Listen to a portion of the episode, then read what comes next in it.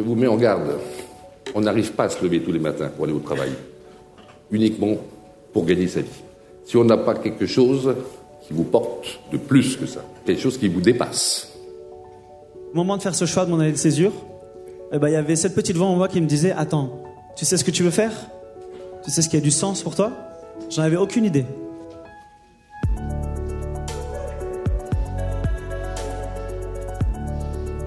Pour la première fois, HEC lance sur l'ensemble de ses étudiants le programme Purposeful Leadership en mettant la quête de sens au cœur même de sa scolarité. Avant même de rentrer sur le campus d'HEC, les étudiants sont placés dans cette situation de réflexion sur ce qu'est un leader, un leader responsable dans l'économie complexe dans laquelle ils auront évolué.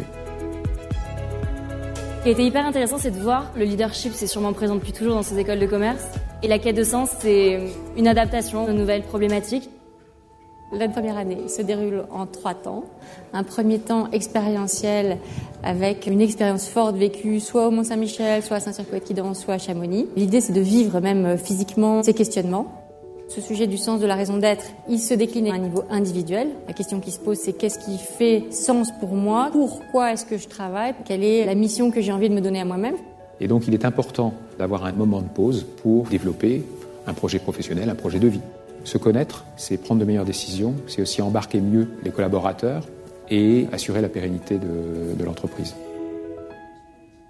Ici, à Saint-Cyr, les différents points sur lesquels on va travailler, ça va être sur la dimension de l'action collective. On va leur proposer de découvrir quels sont les différents ressorts du commandement, comment un chef eh ben, peut susciter l'adhésion, sur quoi il peut agir pour euh, réussir à remplir une mission, et enfin bah, le fait que seul il ne peut pas y arriver et qu'il y a un paquet de choses qu'il va devoir déléguer pour pouvoir remplir une mission. Non seulement on rencontre les autres comme dans un week-end d'intégration, mais en plus on apprend quelque chose sur nous et avec les autres. On voit aussi que cette notion de raison d'être, elle est très liée à ce questionnement de la contribution de l'entreprise aux grands enjeux actuels. En l'occurrence à Chamonix, un grand défi qui nous saute aux yeux, c'est évidemment celui du réchauffement climatique. Et donc, quelle est la contribution de l'entreprise à une limitation de ce réchauffement climatique? J'ai trouvé finalement ce massif à la fois très beau, très grand, mais éminemment fragile. Ça nous fait prendre conscience de notre responsabilité. Rencontrer des gens qui ont des enjeux aussi vitaux, toutes les problématiques environnementales liées à la vallée de Chamonix et euh, de gestion euh, de ces euh, défis locaux, ça m'a ouvert les yeux sur ce qu'un acteur économique peut faire. La deuxième phase, prendre du recul, a lieu sur le campus, en atelier. Les trois zones se retrouvent, vont échanger sur leur propre expérience, donc croiser leurs regards et écouter des grands témoins qui se sont posés les questions du sens dans leur leadership à l'intérieur même de leur structure. Je trouve très courageux ce que vous faites euh, ce soir et ce que vous avez fait depuis quelques semaines, d'écouter euh, des intervenants sur, le, sur la notion de sens et de leadership. Parce qu'à 20 ans, franchement, on est un peu euh, déconcerté par ces mots-là. Ils vont devoir rédiger un mémoire de recherche. On va partir de la pratique. Ils vont pouvoir aller rencontrer des dirigeants d'entreprise, aller faire des phases d'observation, d'enquête, de sondage, ce qui leur permettra de se construire eux-mêmes leur propre leadership. Dans les écoles, on apprend très bien les techniques, mais tout ce travail sur quel est le sens de notre action, pourquoi travaille-t-on et comment veut-on travailler, ça c'est quelque chose qui est urgent et vital. C'était un petit peu absent et j'ai trouvé qu'on pouvait faire la différence en préparant mieux les leaders de demain à être les leaders dont le monde a, besoin. Mais attendez, qu'est-ce qui a du sens? Est-ce que c'est de maximiser un taux de rentabilité pour les investisseurs ou de leur demander d'accepter une rentabilité suffisante pour que le monde ait plus de chances de basculer dans le bon sens pour nous, pour vous, pour nos enfants.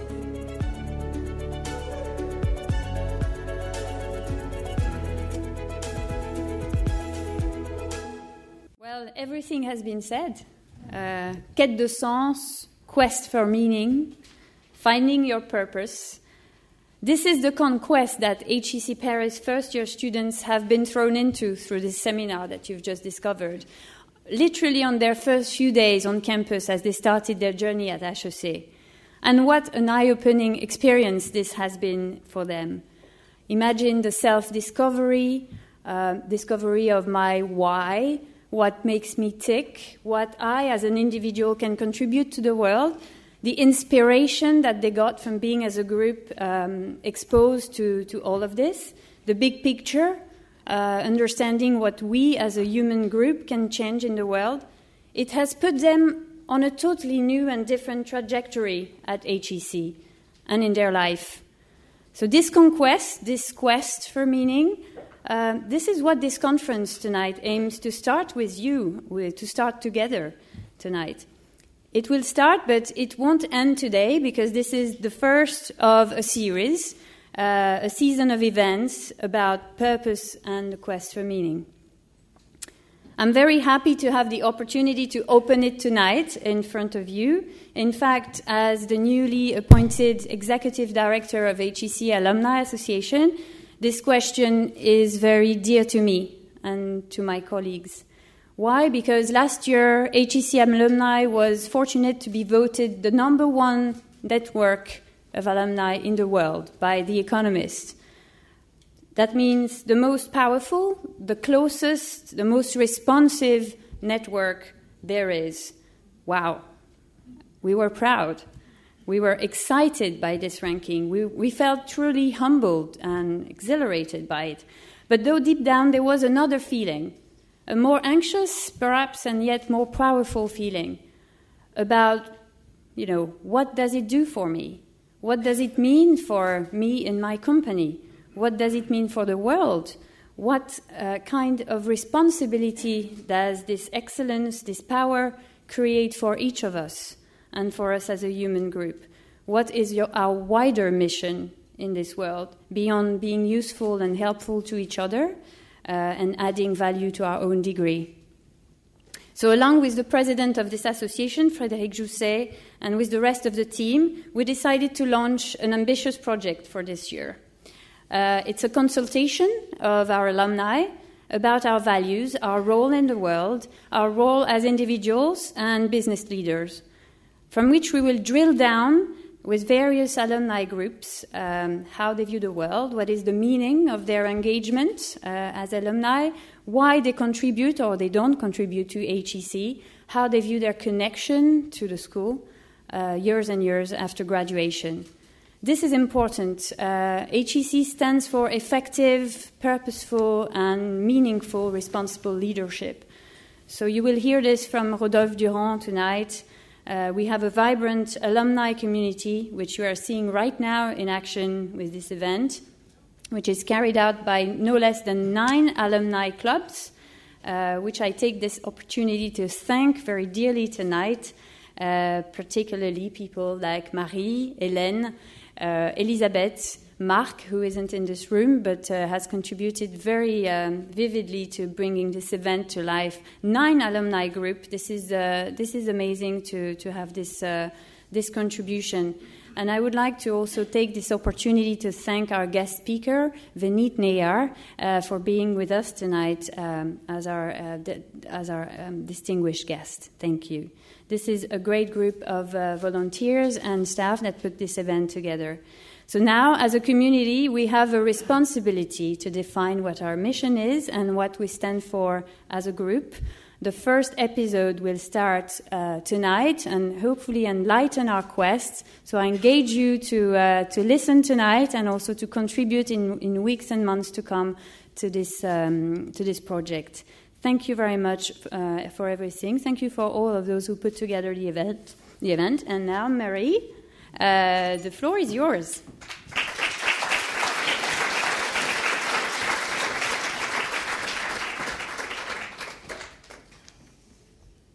Thanks, Marguerite, for your introduction. The video was great, wasn't it? I wish I had the same thing when I arrived on the campus instead of the speeches saying that I was the future elite of the world. was not as meaningful as this. Um, six months ago, um, I had thoughts about purpose. I had thoughts about what I could bring to the world, especially the HEC alumni world. I had a dream. This is not the only um, inspiration I will get from Martin Luther King, as I strongly believe in the union of all people, where, wherever we are from. Sorry, my English has to be a bit. Um, whatever our beliefs are, and no matter how different we are. I had a dream about talking about purpose at HEC alumni. I had a dream of uniting I should say, the campus, or alma mater, and I should say alumni around that theme. I had a dream to have Rodolphe and Hubert Joly on stage with us to talk about purpose. I was very inspired by their work. That dream was a seed that I planted, and it grew with the people that I met. Marc and Hélène, were my first partners, and then many people along the way joined us. As Marguerite said, nine clubs. I think it's the first time we have so many clubs organizing a, a joint event, I think. So um, that was a little crazy dream. Everybody was like, You're crazy, Marie. You know, Hubert will never answer to you. Rodolphe is so busy. And, um, you know, the fact that we were many of us, it helped that seed grow. And finally, the community, the whole community joined us with the help of Marguerite and of Janet, who are here tonight also, and really, really, really helped. That's one aspect of purpose, is the fact that when we work together, we can make things grow. And we can create partnership around that idea when everybody, everybody believes in that idea. The power of the work together the synchronicities that happen, meeting the right people at the right time. I remember one day when I was working at the, the office of HEC alumni, and Marguerite was just right there. And I discussed with her about this event, and she said, Great, let's do it all together. So it was like a good, great synchronicity. Another day, I crossed Marc and uh, Hélène also somewhere in the streets of Paris, and we decide to go forward even more. I like that. I like those synchronicities. And those synchronicities and that work made this evening where you are all tonight. I am really, really moved that so many of you showed up. And that shows me, and it should show all of us, that we should follow our dreams.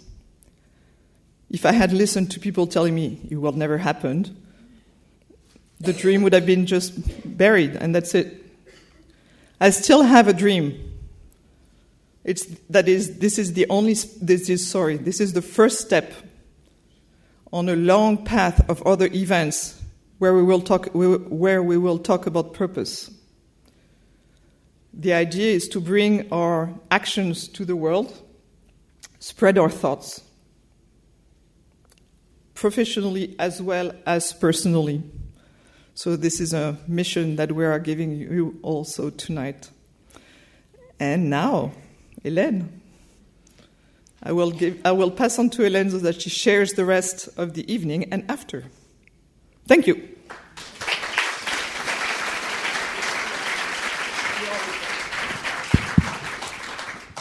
Good evening, everyone. So I know you might get bored of all those introductions and you would like to get into the topic. But I need to give some warnings and some explanations. First of all, I'd like to reassure you, we are not creating a new cult. Although we have Marie or maybe Vineet who would be wonderful gurus.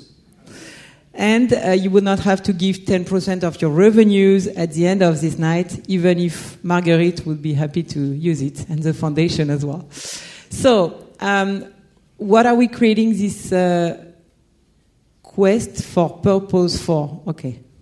Yeah. Um, first of all, this uh, this whole idea of, of a quest uh, reminds me of uh, a quote from Saint-Exupéry saying, um, "It's all about the effort, because the effort continues, whereas the goal to be attained is but an illusion of the climber." So, uh, the the goal of, of all our uh, cycle is to help you enjoy this, this climb, this way, because there is no place called purpose where you just sit and relax for the rest of your days, right? It's all about a continuous climb. So, first of all, little survey. Who in this room started the climb, this quest for meaning, is on its way or her way to uh, aligning between who you are and what the world needs? Please stand up if you do. All right. So some people are on their way and the rest is just too lazy to stand up. so what we would like with this cycle is to, first of all, um, it's, it's, it's not, we're, we're not going to give you answers, but we would like to provide you with questions, with the right questions for you to assess where should I start uh, my quest and assess the best way for you to climb. The second st- thing is to give you some tools, some keys for you to have an easier and a safer journey. And the third and very important one, because we are a community, is to connect you with fellow climbers so that this quest is not only individual but also collective. So, because of that, tonight we said it's all about the effort, so you will be part of the effort in two ways. First, you have a phone number there where you can send questions with text messages and we will answer them or some of them at the end. And secondly, you will have three breaks, not to have a coffee, but to talk with your neighbors. So you're going to turn to face the row above and discuss and share your own experience, your comments, your questions, so that you can also benefit from the experience of the people around you and get to know them. Um, so, what are we going to talk about tonight? So, once again, don't worry, we are not going to meditate and go on a mindfulness trip for one hour and a half, although this is very trendy. So, what we are going to do is question this trend. Is meaning just something that we're going to talk about for five years and then forget about it, or is it a deeper change? Um, then, uh, once again, I want to apologize. You will not exit with the answer to the big question what is the way to happiness? Because for this, you've got the Scientology Church right around the corner.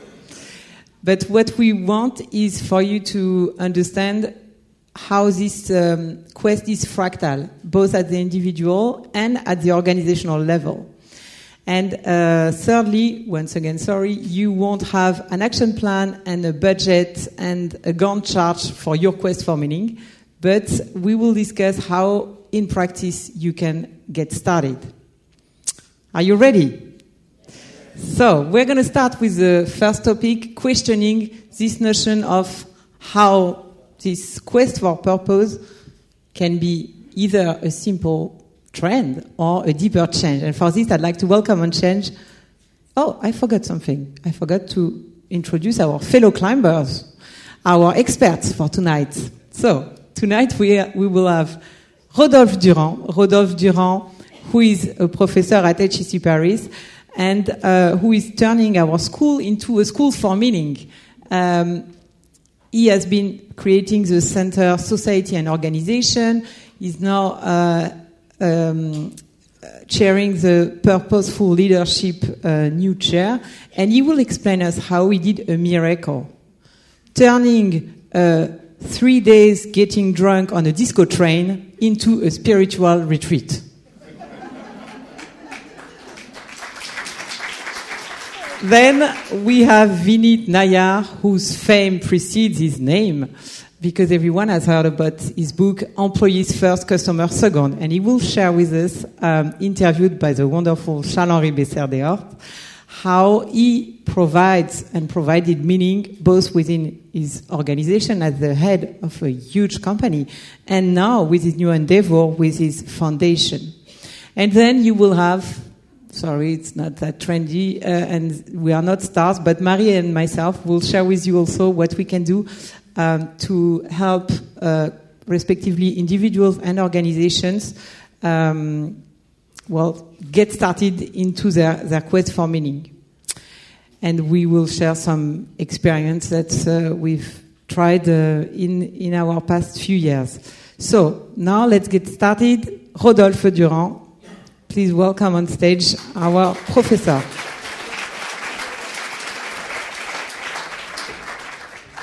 Thank you very much. Um, I'm so pleased to be here tonight.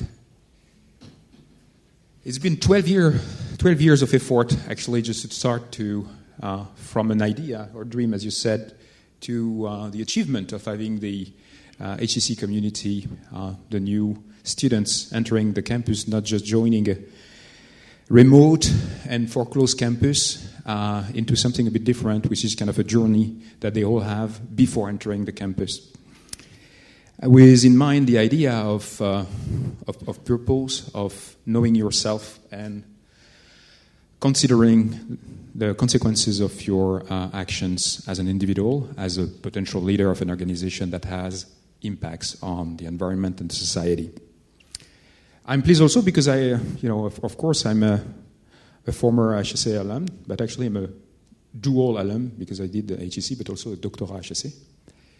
And it's for me a way to give back to the, uh, to the, to the community, to my community, just to, after several years, join back HEC and took different roles uh, in, in the school. So as you see, I'm a professor. I'm a strategy professor. So that means that for a very long time, I taught competitive advantage, return on capital invested, and these kinds of things. And in 2008 uh, came the realization that maybe some of the students that I actually uh, taught, whether here in France or in the US or other parts of the world where I, I taught, uh, well, were probably uh, you know, part of the problem that led to the financial crisis of 2008. So I was co-responsible for this, and with some of the colleagues at HEC, we created the SNO Center, which hosts today uh, actually the Purposeful Leadership Chair and some other activities that probably we'll discuss later as well. So uh, I think that you want me just to introduce to uh, actually one very important person, more important than than me, who's Hubert Joly, who was the initiator of the chair. So if I click twice, should have Cher Hubert, c'est un grand plaisir euh, de t'avoir. Euh, aujourd'hui, donc, c'est la remise des prix pour la chaire euh, Purposeful Leadership, donc quête de sens en entreprise. Ouais. Et nous avons donc grand plaisir de t'avoir parmi nous avec des étudiants qui, qui nous regardent. Ouais. Donc je voulais commencer avec une première question qui était de savoir pourquoi cette notion de quête de sens était si importante pour toi. Écoute, bah, Rodolphe, c'est un plaisir de faire ce travail ensemble. Je vais te raconter une histoire. Euh, en 2012, donc quand j'ai rejoint Best Buy, Best Buy est une entreprise, donc c'est un grand distributeur de produits électroniques aux États-Unis. On devait mourir. Amazon devait nous tuer euh, et les choses euh, avaient l'air assez. Euh, enfin, on pouvait être pessimiste. Et aujourd'hui, l'entreprise va très bien. Le cours de bourse a été multiplié par 6 ou 7. Ce qui s'est passé, bon, bien sûr, on a eu une stratégie. On a décidé d'avoir les mêmes prix qu'Amazon. On a décidé d'investir dans, dans, le commerce électronique, la qualité de service aux clients, la rapidité de livraison, etc., etc. Mais n'importe quelle équipe de direction aurait pu trouver ça. Ce qui a vraiment fait la différence, c'est notre capacité à créer une espèce de magie dans l'entreprise autour de cette quête du sens en entreprise. C'était ça la clé. Et donc le, le purpose de Best Buy aujourd'hui, c'est quoi? C'est pas de vendre des téléviseurs ou des ordinateurs, c'est d'enrichir la vie de nos clients grâce à la technologie. Et ça, ça se passe par l'interaction très humaine entre nos collaborateurs et les clients d'entreprise. Et je vais donner deux exemples. En fait. On a un programme où on va chez les clients pour euh, répondre à, leur, euh, à, leurs besoins. On appelle ça In-Home Advisor. Et un jour, il y a un Jeremy euh, Goldsmith qui va chez une cliente. Et cette cliente, elle, elle est handicapée. Et donc, elle n'arrive pas à ouvrir et fermer la lumière, à ouvrir et fermer les portes. Et c'est ce Jeremy euh, Goldsmith qui va euh, comprendre son besoin et mettre en œuvre une solution et donc changer la vie de cette personne.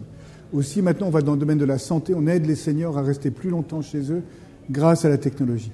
Et ce sens profond de l'objet de l'entreprise est ça qui mobilise les collaborateurs, parce que, alors en plus, évidemment, le travail, ça consiste à connecter ce qui motive la propre quête du sens de chaque collaborateur avec le purpose de l'entreprise et d'arriver à créer un environnement dans lequel les gens sentent qu'ils peuvent être eux-mêmes, euh, se développer, avoir de l'autonomie et euh, être heureux là où ils sont. C'est ça le secret, c'est ça la magie qui a expliqué le, le redressement de Et, et du coup, en quoi est-ce que cela change euh, ta vision du leadership et ta pratique en fait, de, du leadership? Ah ben, Ça change tout.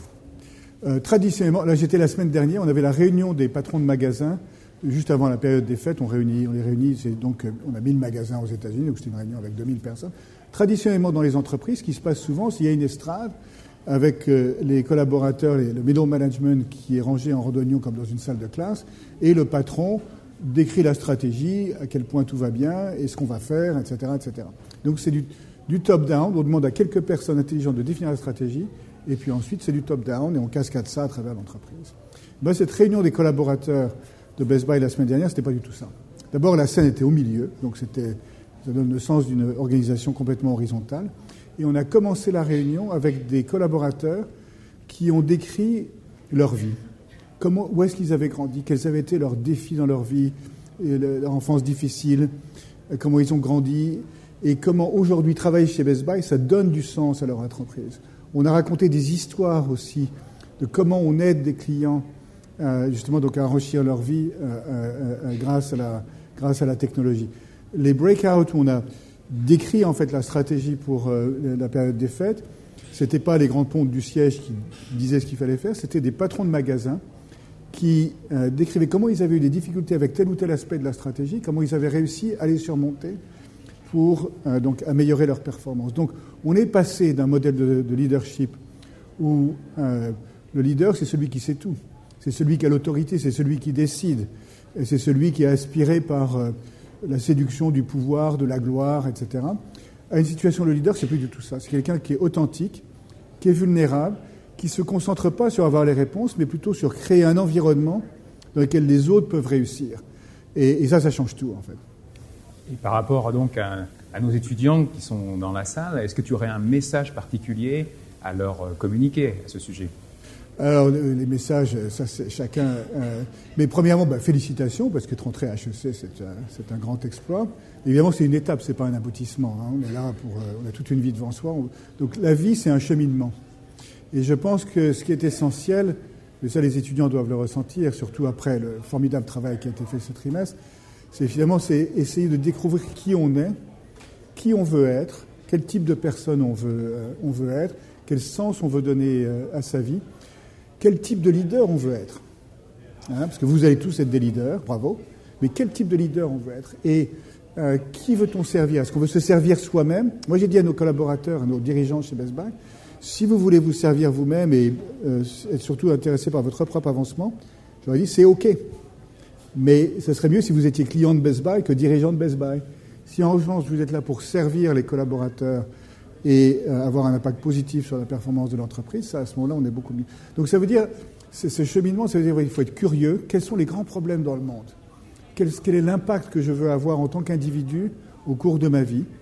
Euh, et, quel type de leader Donc être curieux aussi, bon bien sûr travailler la finance, le marketing, etc., mais peut-être aussi la philosophie, la métaphysique, la spiritualité, les sciences sociales, la, psychologie, qu'est-ce qui motive les individus? Donc c'est tout un travail sur soi et de découverte. Et alors, euh, la bonne nouvelle, c'est qu'on n'a pas besoin d'avoir résolu tout ceci à la fin du premier trimestre à HEC, ni même à la sortie d'HEC. C'est vraiment un cheminement qui va se faire euh, tout autour du, temps. Mais en tout cas, bravo. Et puis, good luck. Qu'est-ce que tu pourrais nous, dire, les raisons du coup qui t'ont motivé à vouloir créer cette, cette chaire Purposeful Leadership à HEC Ah, bah oui, ça, c'est nos discussions qu'on avait eues, il y a deux ans en fait. Hein. Ben, c'est en fait cette idée que la quête du sens entreprise, c'est quelque chose qui est urgent et vital. C'est que aujourd'hui, les, entreprises, c'est des, des, organisations humaines qui réunissent des individus qui travaillent ensemble dans, la poursuite d'un projet, et ces entreprises peuvent avoir un impact considérable. Et la manière dont on va se comporter en entreprise peut avoir un impact sur le monde, sur la société, sur les différentes parties prenantes de l'entreprise. Et ce qui m'avait frappé, c'est que tout ceci, en fait, dans les écoles, on apprend très bien les techniques, la stratégie, le marketing, la finance, la comptabilité, etc. Mais tout ce travail sur quel est le sens de notre action, pourquoi travaille-t-on et comment veut-on travailler, ça c'était un petit peu absent et j'ai trouvé, ben, on a eu un très bon dialogue, en fait on s'est vraiment retrouvé qu'on pouvait faire la différence en préparant mieux les leaders de demain à être les leaders dont le monde a, besoin. Donc c'était un, enjeu euh, euh, qui valait la peine d'être relevé. Euh, merci beaucoup Hubert pour cette chaire, pour ton message, ton témoignage et ton action auprès des, étudiants d'HEC et d'HEC en, en, général. Et merci à toi, Rodolphe, et à toute l'équipe, à Peter Todd et à toute l'équipe qui, qui avait embrassé ce sujet et fait de la quête du sens entreprise un des enjeux majeurs pour, pour HEC. moi, je suis bluffé par tout le travail que vous avez fait, donc euh, bravo, merci.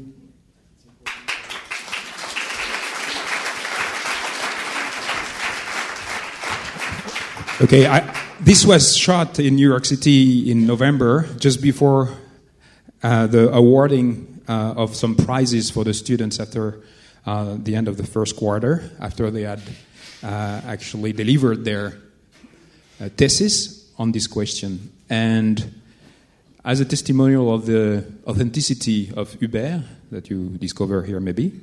Um, so this was shot in New York City, and we had one full hour just to do this uh, this short video, and it took us exactly six minutes because it was just one uh, one shot. So we, we didn't redo it. I mean, you could see that asking the question. I mean, the, the answers were coming directly from his heart. So what I would like to do with you now is actually to talk about this purpose. So, as you understand, I am a strategy professor, so I'm mostly interested in how purpose or raison d'être or entreprise à mission, all these notions that we may have a, an opportunity to talk about later in the second part of this evening. Why is it that raison d'être, purpose um, are so big these days uh, in our discussions? You've noticed that so many CAC 40 firms actually have started just announcing their raison d'être. Some of them actually even had that voted in general assemblies. And so the question I have for you is how is it that actually raison d'être or purpose is related to performance? Purpose and performance. And so first I'd like just to say what is the difference between purpose and mission? So there's one example of a way to differentiate uh, the two notions. So the mission is what we do as an organization. So let's double our market share, let's multiply by something or profitability. It's very inspirational for people because actually they know what they have to do, so the kind of objectives that Hélène was mentioning before. It creates buy in inside the organization. And it belongs to the strategic realm. Uh, it's kind of hard, oftentimes, you have figures associated with that. And usually, people use kind of the metaphor of someone meeting a person who is actually laying bricks uh, on the floor and starting, you know, piling up these bricks. And so you, you ask this person, what are you doing? And they say, you know what? My mission is just to build a wall. And so it's not just layering bricks, it's just building a wall. It's very interesting. And this is traditionally what mission is about. Purpose is something different, and I think that we heard it before. Actually, it's the why. Why do we do certain things and not others? Why did I accept the invitation of being here uh, while being relatively busy, as you said? You know. Yes, because you're very nice, but because also is you know, as an educator, as a researcher, I mean, it's something I like just to communicate to you. I mean, with you, exchange ideas and make these links between the HEC Alumni Association and the current generation of our students, because we have in the room several students uh, also who participated in, in the program this, this, uh, this, this uh, winter. So it's aspirational, it's not inspirational. It instills ownership. This is what I do. I mean, maybe we are, I mean, none of us probably can be Hubert Joly, leading a 102,000 employee strong firm, uh, but we can do uh, certain things and change probably a little bit of the things around us and also maybe some other people. It's closer to the soft notions of strategy, to the identity realm, uh, who you are, how aligned are you with your deep values, and why do you feel comfortable being on the sales floor at Best Buy versus in another company. And so, to the same person that is actually, you know, layering uh, bricks, you could ask the question, "What are you doing?" And the same person will ask, "I'm not building a wall. I'm building." So usually the phrase goes, "I'm building a cathedral." I'm an educator, so I put building schools. Uh, so that means that I have a you know a purpose that is higher than just you know the mission, which is you know I need just to do so many uh, uh, walls in, in, in, in this period of time. Okay, so the purpose usually we to summarize we say it's the why versus the what. And the question is, hey, how does it work? I mean, how is it the purpose and why do this all these firms want to have a purpose to be more performant, to, to outperform their rivals? So I give you the answer uh, that academic research has, has shown. Basically, what we find is that you have two mechanisms that explain why firms with a purpose get higher uh, performance and how Hubert in seven years was able just to have actually his company with uh, employees that did not show up on the floor in the morning. They were not attending the job. They were actually stealing from the warehouses to the most uh, engaged employees in his company. Why? So engagement. If you have a purpose and if it's aspirational, people will stick around. they will uh, commit to uh, the different actions and they even probably do more than what you expected them to do. The second thing is coordination. In organizations that do not have a clear purpose, usually you have this siloed structure, and basically at the head of these silos, you have people who are just you know fighting against each other to get the CEO's attention or to steal his or her seat. Uh, it's conflict, it's problems, communication difficulties, etc. With a purpose, things become much more clearer. Coordination is better. If you have a conflict, you say, you know what? I mean, let's see the bigger picture, and maybe let's pass on uh, and uh, overcome this situation. So it generates, you know, uh, better coordination, a better use of the assets that the company uh, actually um, employs. So this is pretty clear. For the purpose, some studies now have started studying the, the direct effect. And because I do not have so much time, I give you the answer here again. It's two mechanisms that explain how purpose works. The first one is clarity. So the purpose has to be very, very clear. So, for instance, improving lives through technology. So that means that anything that actually does not contribute to people's lives should not be considered as central to the firm's strategy. This is uh, Hubert Joly's definition of purpose for Best Buy. At the same time, that means that maybe you can use the technology to improve lives of people you did not have considered before. The elderly people staying at home, for which you can supply some technology that help them be happier. Um, without having defined purpose, before, Hubert would have never considered buying a company which is actually a phone company that call people that calls people uh, in their homes and offer them services, and that people can also call just to ask for services. So having a purpose, a clear, a very clear purpose, purpose clarity helps uh, seeing opportunities and engagement and coordination to actually uh, produce their effects. Some studies have uh, actually uh, um, investigated other factors, such as the spirit within the firm, what they call camaraderie, which is funny because it's a French word, of course, and American and English people like to use the French word. So when you read in the paper, there's a camarad- camaraderie as, the, as a factor. It's interesting. Uh, it doesn't show up as being something important. Because camaraderie, you can find it, high camaraderie, if you wish, you can find it in companies that have high purpose, but also in companies that do not have high purpose, that are do not feel very comfortable, and they try actually to socialize and have a, a closer socialization under stress. So overall, it doesn't show as being an effect. The other factor is authenticity. So the two main factors, clarity of the purpose and authenticity of the leaders, as epitomizing, incarnating, representing this message, as behaving the way you would expect uh, them to coincide with the purpose itself. Okay, Fair enough. So that's the solution. You know, purpose, performance. And this is just my message for tonight. This is not the full story.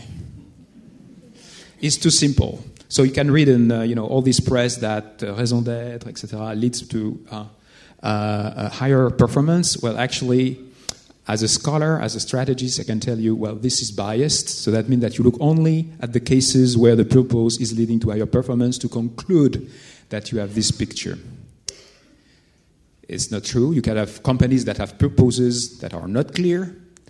You can have purposes that are completely ill defined so that they are incomprehensible. I have some examples, but I don't know if some people from the company I have in mind are in the room. So maybe I should not mention Atos as having a, a purpose that is completely incomprehensible. And uh, so that, that, means that in that case, you cannot really uh, uh, obtain this effect. What you need to obtain, uh, what you need to have to obtain this effect is, I skip this, is, so this is, these are examples of the, you know, the fad maybe, or, you know, what you need to have is something that coincides with social motives of people. We are not equal. Uh, depending on the time, we may have actually social motives that are more geared toward the others, while at other time we try to maximize our own utility, as economists would say. So in some cases, you can be other oriented, or you can be self regarders. And so this is very important to understand why if you have a purpose that would be clear and authentic, people will react a way or a way or another in order to adhere with the purpose itself. And the second factor is legitimacy. Do you really think that actually the purpose that the company says it has is legitimate, is meaningful, is appropriate? And of course, depending on your opinion, either for yourself or for the team with, with whom you work, if they say that they don't find it very interesting, very legitimate, so perhaps you say, oh, I thought it was legitimate, you think it's not legitimate, so maybe it's not legitimate. So you have this, again, other, other oriented or self oriented perception of the legitimacy of purpose. And so this is what we study uh, at HEC. So this is like the, you know, uh, the course uh, part, say two minutes of your attention. So this is what we study. We try to understand how the social orientation of the individuals in the organization lead to higher organizational performance. And basically what we are saying is that you have two type of judgments. The propriety judgment is the one that you attribute, and this, the validity is the one others attribute. And so what we found in this uh, uh, study that we have developed with Shanghua Win, who is a PhD student at HEC and part of the team of people who work on these issues, what we found is that actually 30% of the relationship between the uh, social orientation, meaning geared toward others versus geared toward yourself, drives 30% of the relationship on organizational performance. So it's just a little piece of research I wanted to share with you, but just to to tell you that basically, more than the absolute presence of purpose, it's the perceived legitimacy of purpose that, that matters for the performance. Okay? That was it.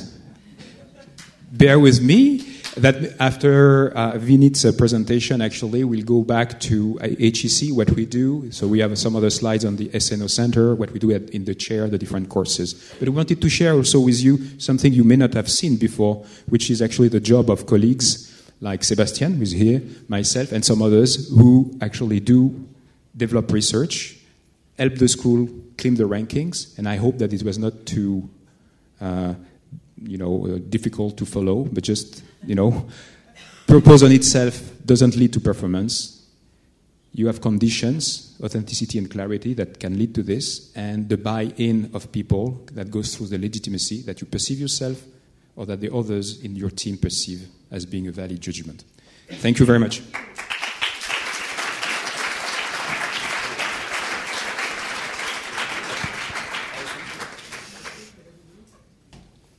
Hello, uh, I am Charles-Henri Besseyre des Horts. Our emeritus doesn't mean any merit. I, it, does, it just means that I am retired, you know. Uh, so that's, that's, uh, that's one reason. So I'm very pleased to be with you uh, tonight because, you know, the reason why I came and I, uh, we accepted to come uh, when we talked about two months ago was because I think there is a really an issue around purpose and personal purpose. I met this guy, my friend Vineet, about nine years ago. You know, when he when the book was published, first in English and then in French.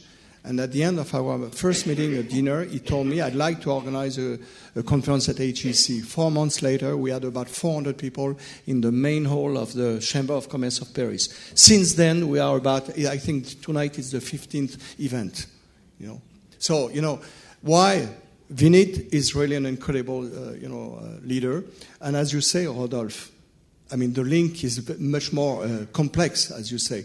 And what Vineet has been able to do, both at HCL Technologies until 2013, and now with the wonderful adventure of the Sampark Foundation, because we are going to say one word about the Sampark Foundation, I think we create really something. You know, when you know that this foundation is educating now more than 7 million kids, you know, and your goal is towards 20, 20 millions kids, basic education in math and English in very remote schools. Can you imagine the, the sense? So that means something. So thank you, Vineet. I'm very pleased. So we have a few questions that we are going to make it shorter. Okay? Uh, can you say a word about your short, short career? Uh, thank you for inviting me here. And uh, I started with a startup uh, which was based on internet coming in, which was called Comnet, which grew to a billion dollars. Uh, it was based on a disruptive uh, idea that internet will be the new operating system. Then I got to lead a transformation journey of a legacy company. Uh, it had about 25,000 employees, uh, $700 million in revenue. And uh, the first Comnet was transformation on the what axis, which is a product idea. this transformation was on the how axis in terms of how do you change the culture of the company to be able to grow six times in six years? Uh, so we grew this company from uh, $700 million to almost $5 billion in about seven years. Uh, market cap today is uh, $20 billion, and it was $1.4 billion, $1.2 million, billion dollars at that particular time. So that was the second uh, journey of transformation on, on the culture. Uh, the third journey, which I'm embarked on right now, is to try and transform learning outcome for millions of children studying in uh, government schools in India. Uh, me and my wife are working on uh, disruptive inclusive innovation using design thinking uh, of how we can transform uh, learning outcome at scale, at massive scale. It is the largest education transformation program of its kind in the world.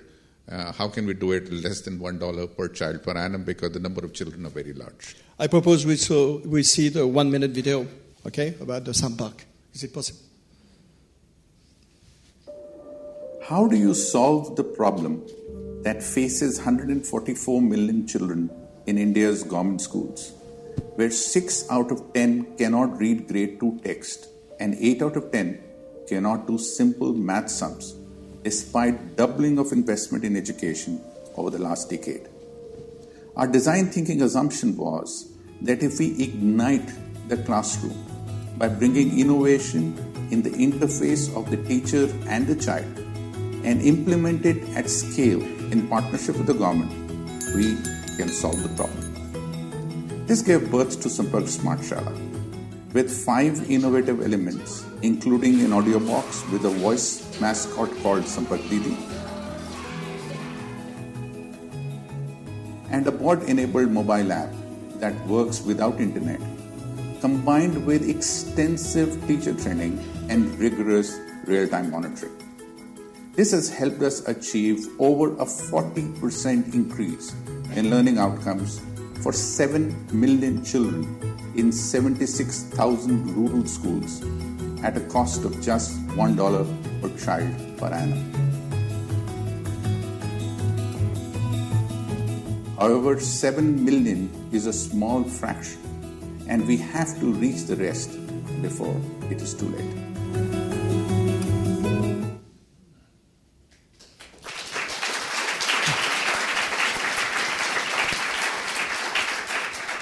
Okay, the first theme of, of, this evening is Is it a fad or a deep trend, this quest for purpose? What do you think about that? You know, what, what, what do you, what, when you talk about the Sampark or what you did before at HCL, you see? What is your feeling? I think it is a fad. I think people like to talk about it. Most people don't understand it.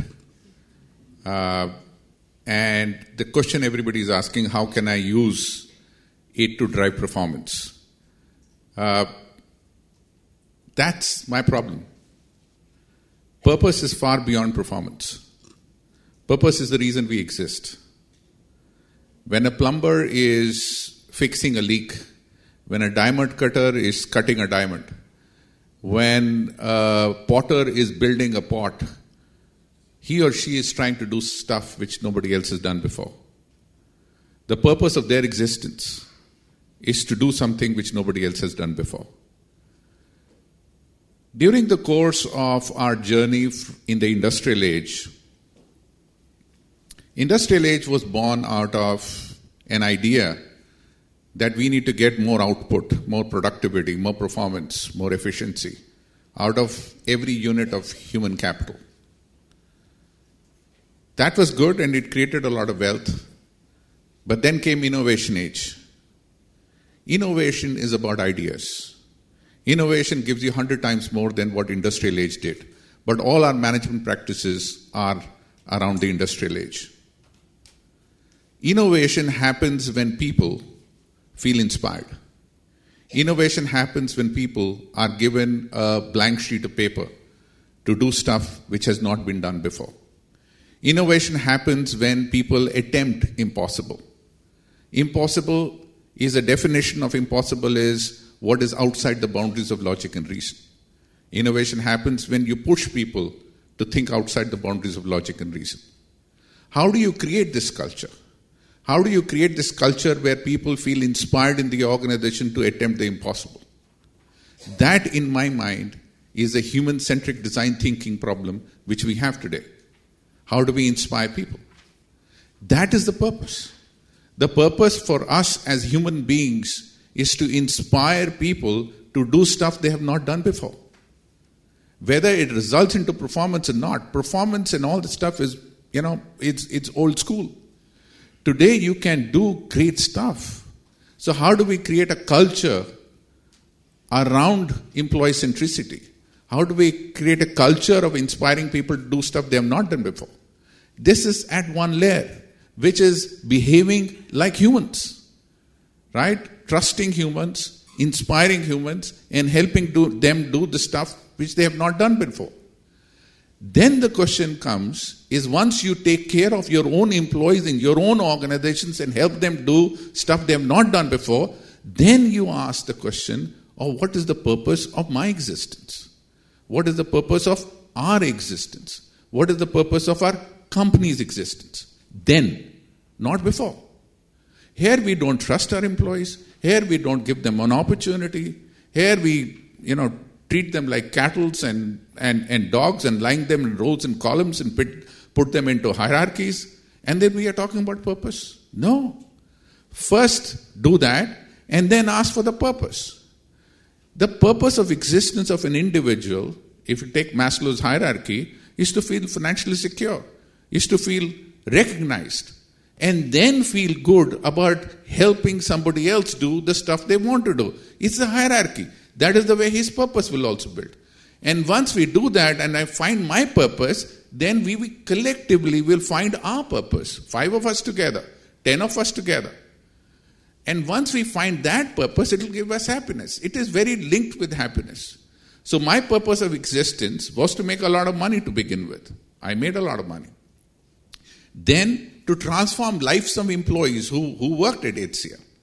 And therefore, we created this whole idea around employees first, customer second. If we have time, we will talk about it. And that was my purpose of existence in life. How do I inspire people? How do, how do I give them the ability to do stuff they have not done before? And how do I invert the management pyramid by making management accountable to the employee and not employee accountable to the management? How do I that? That was my second uh, purpose. But still, happiness was eluding me. Eluding me in terms of this is enough, but not enough. And therefore, the third question is okay, what problem can I solve? How many lives can I touch? How can I touch them in a way nobody else has touched before? You go back to innovation. You go, you go back to inspiration. How can I inspire 200,000 teachers to do stuff they have not done before? How can I inspire teachers to think that they are the solution and not the problem?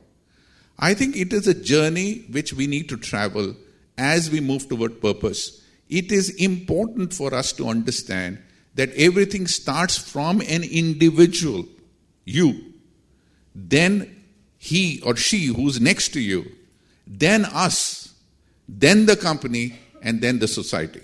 It doesn't, it doesn't start with the company defining its purpose. It is meaningless in my mind. What is the company's purpose?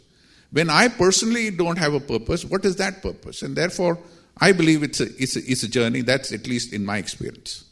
So I, I, understand that there is maybe a, a, a discussion you can have uh, with, with Rodolphe and the, and the chair. Well, I want to, so we are going to make now a short answer to a short question. Do you see a difference for the, this quest for purpose between cultures? But for instance, you start to know quite well France, you know, and you know very well US and India. Do you, do you see a difference, or is it basically the, what you see all around the world, basically the same sense of, uh, you know, what you hear from, especially from the, the young generation? I, I think it's the same. Yeah.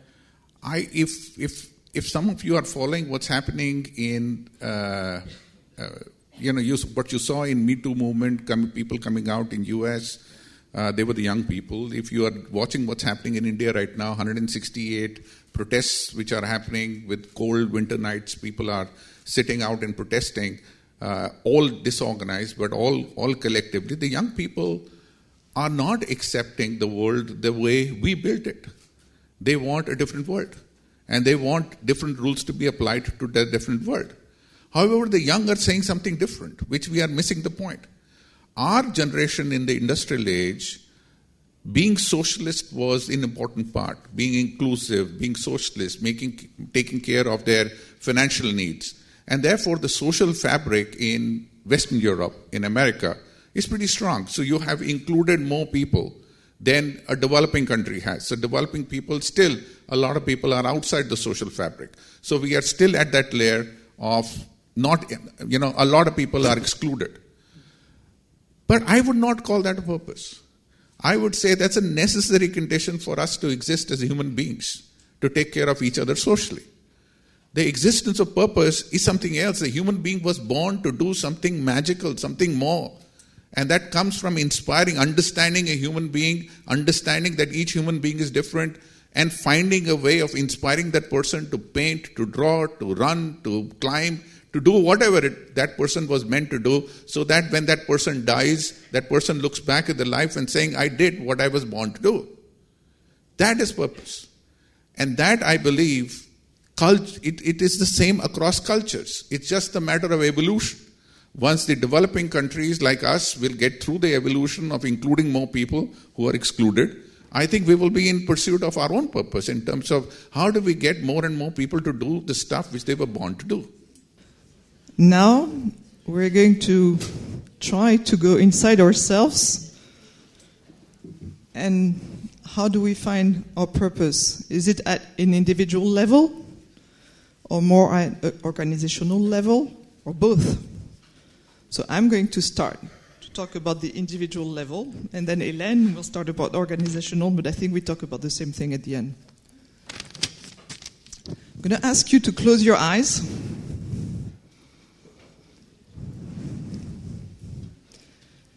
And look inside yourself what you feel right now after all what we've heard, the discussion we had. What is your inner weather, votre météo intérieur? On va prendre three breaths.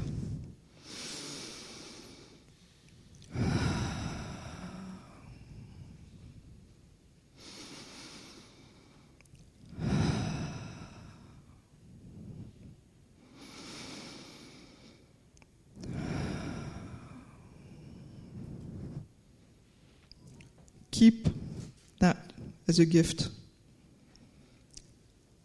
We can open our eyes. The reason why I wanted to do this, I'm going to give you my vision of purpose at an individual level. For me, it's an inner journey. It's going inside yourself, and I'm playing with this. I'm going to put it.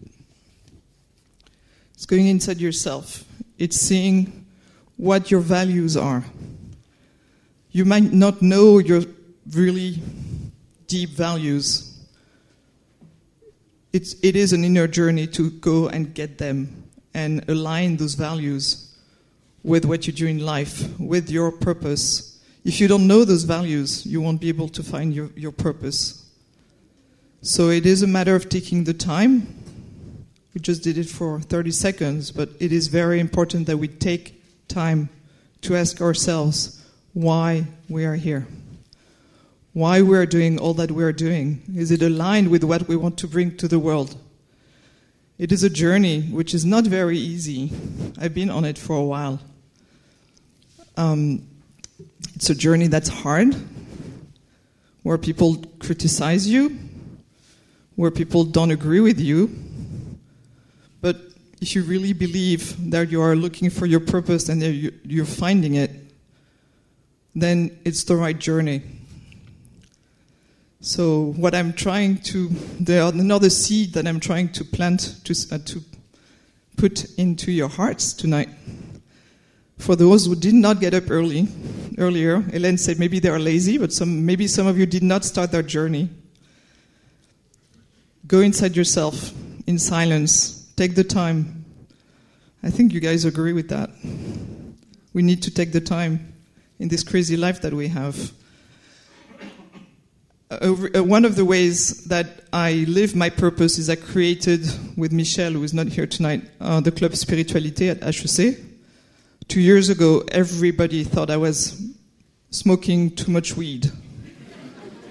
and now we are here. So it, that was my purpose. That was my dream. That was real. I really, really believe strongly in it, and I stood straight, and and it works, and people are actually coming. So that's one of my purposes is to share, and um, voila. um, yeah, take that inner journey. It's really worth it. It's really worth it because it makes you look at life in a very, very different way even if you have obstacles, even if you have difficulties, if you know what your purpose is, then you're like the captain on the boat.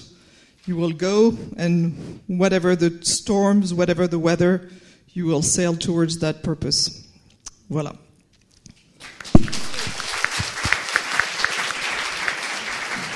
And now, Hélène. Um, so I'm not going to ask you to close your eyes, but I'd like you still to connect to memory, I'd like you to think about an experience of collective energy. So a time when you were part of a group and you could feel this strange alchemy when you vibrate at the same tone with the same passion, the same drive. Can you have such an experiment? Hopefully within HEC. So, what were the conditions? One of the conditions, obviously, and that's what we've heard, um, is meaning. You know why you are part of this group, and you know why this group uh, is acting together, and you feel you belong, and because of that, there is this collective energy. So now the question is, how at um, an organizational level do we get to this collective energy, and how do we provide meaning? Well, the bad news is you cannot provide meaning to people, just as you cannot make people happy. And I'm sorry for the chief happiness officer of the room. So, but what you can do is set and hold a meaningful cultural frame. So clearly state as an organization who you are, what gets you together. And then, when you have this clear, people can position themselves. If it resonates with them, they will be in and full power. If it doesn't, well, better not even start. So, this is our job as harmonists. We help organizations set and hold this cultural frame. I know it sounds like a fuzzy job, like chief happiness officer, actually.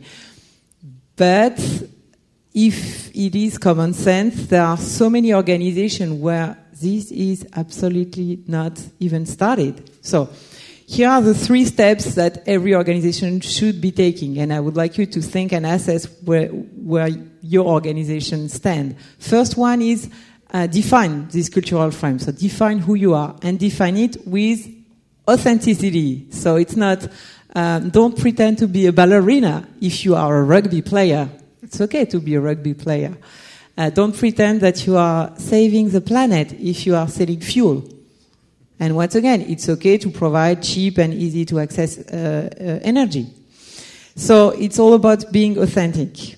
And this requires um, from a, a, lot of introspection from the top management, but also from the entire company. Second thing is share. Share this frame. Share who you are. And this is all about vulnerability because obviously you want to show that you are wonderful. But no, you need to show who you are with your strengths, but also with your weaknesses. And that will help people uh, know in advance what they will find when they come work with you. And this is very important. So it's all about being very transparent and open. Um, and for this, it's also important to share internally this cultural frame. And that means translating it into something people can understand because uh, innovation, excellence, respect, uh, and saving the world, okay. But what does it mean for me when I'm at the front desk of the company? So you really need to translate that into tangible actions and behaviors. And the third and most difficult step is obviously to align everything around this frame, the structure, the organization, the processes, the selection criteria, evaluation criteria, the communication. Only when you got everything extremely consistent can you really say that your cultural frame is strong. And obviously it's as strong as uh, you making sure it is respected. So it's all about exemplarity and as a leader making sure that if you uh, pretend to be helping the environment, you're not driving an SUV. But you are banning plastic from uh, every seminar you're organizing, for example. So, and then you get this amazing snowball effect because um, then your organization, because you've got something clear and you've got something that is shared, then you, you, you act like a magnet. So you attract people that resonate with you, client, candidates, and you repulse others. Um, and then, and then comes the bad news. Then you start it all over again. Because the world has been evolving, your organization has been evolving, and it's time to reconsider who you are and then start this all over again. So, I wish you a great organizational journey towards more alignment. Thank you.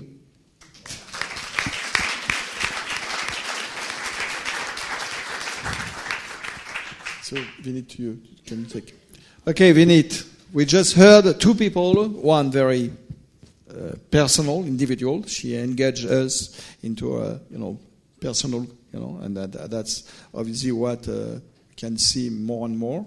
And the organizational level. What is your view between the link, uh, you know, the link between the, these two levels? What was, uh, you know, your personal kind of, uh, you know, purpose? How did you think of if you think of, of HCL, we can maybe take the example of HCL.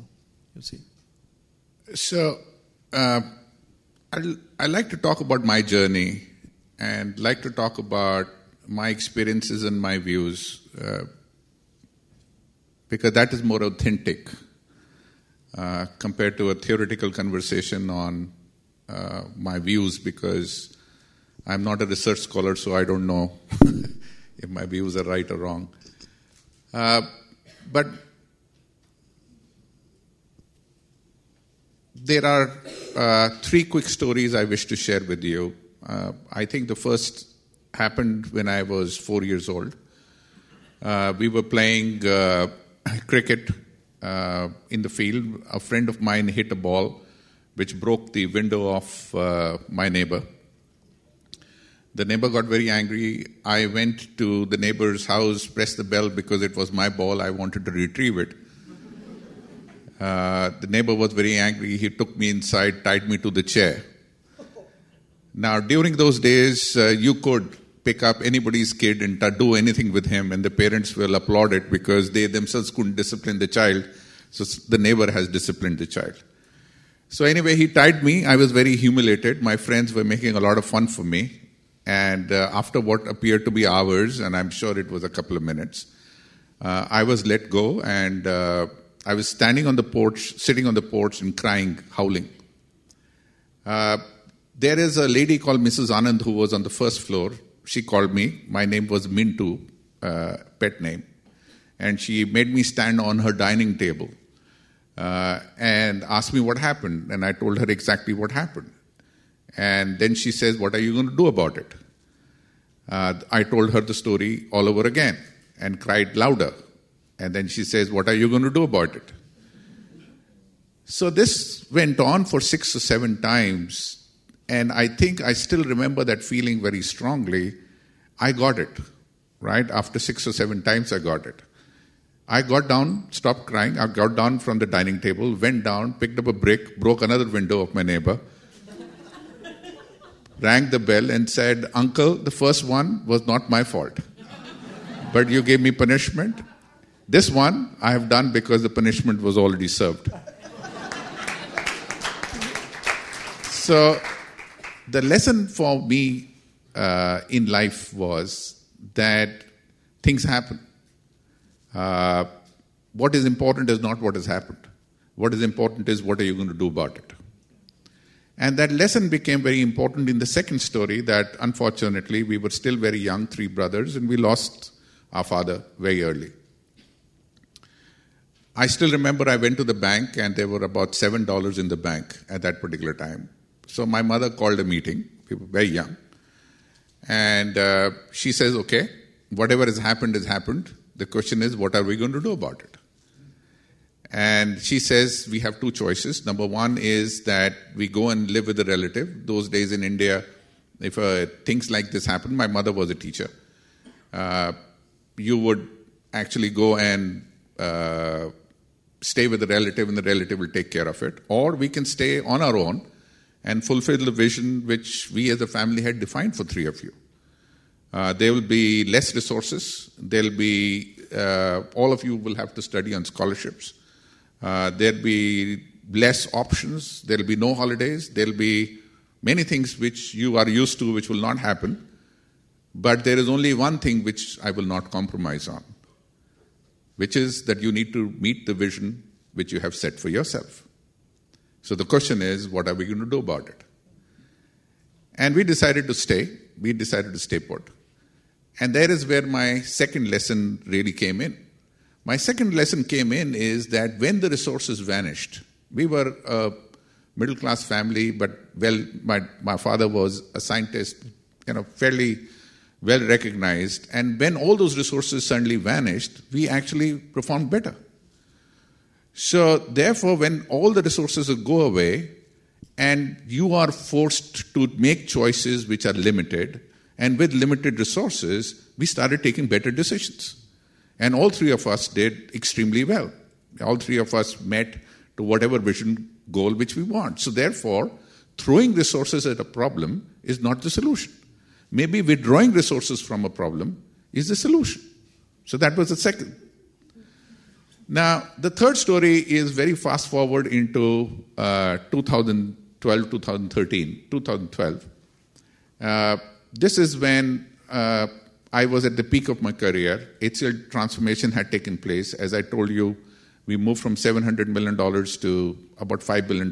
We grew six times because of employee first, customer second as, a, as an idea. Uh, New York Times did a half page story. Uh, Fortune magazine came up with a dream team of CEOs. This is the first time they came up with. And there was Steve Jobs and there was Vineet Nayar. And my my head was about 10 times larger than what you see right now. and uh, I went to my mother, and with both the articles, I still remember that very clearly, and said, Look. And then stopped, right? Waiting for my mother to say, You're the best son any mother can ever have. And, uh, you know, I'm so blessed that you were born in my house. I'm glad you were not born in the neighbor's house. So my mother stopped, and she's a teacher. She picked up an English copy, uh, tore a page in half. She always believes in saving paper. wrote a wrote something on on that paper, put it in a used envelope, and said, "When you fly internationally next time, you know, read it, and you will have your answer." I said, "Wow." My mother has written a letter that how proud she is of me and you know, so my head, which was 10 times larger, suddenly became 15 times larger. So I'm flying uh, from New Delhi to uh, New York on Air India uh, with my first sip of single malt. Decided to take this letter of my mother out. Uh, and there was a lot of competition amongst our brothers. So therefore, you know, to get my mother's love in a letter, which those two didn't get, was uh, quite interesting. So I opened it, and there was only one word written in it that said, Enough. So I didn't understand it. I landed in New York and called my mom and said, Mom, uh, what do you mean? She says, If you didn't understand it, you'll understand it on your way back. So I did understand it on the way back. And that was my third lesson. There comes a time in life where financial uh, gains, which was my first uh, stint, uh, is enough. uh, recognition is enough, but both are not enough. There is a purpose which is higher than those two purposes. And that purpose is to help other human beings achieve their vision in life. You have achieved your vision in life. So when my mother sat down with three of us, it was about our vision. Now it is time to sit down and talk about somebody else's vision. I think that is the journey of finding my true purpose in life. I have progressed. And throughout this journey, what has really inspired me and given me happiness is to find people, wake their, wake them up, inspire them, and get them to do stuff they've not done before. And you find people like my mother who at very, you know, good times stop you and break your head into half so that you remain true to your purpose.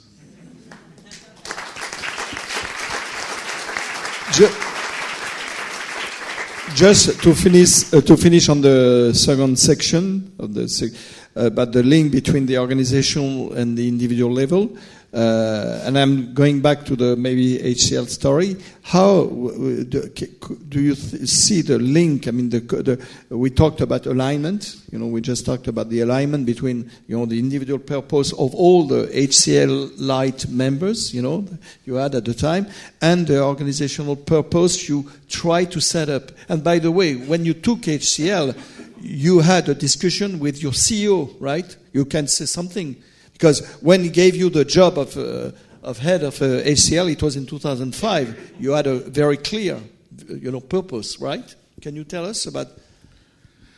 Yeah. So I, I, you know, this purpose word is a new word for me. I've never used it.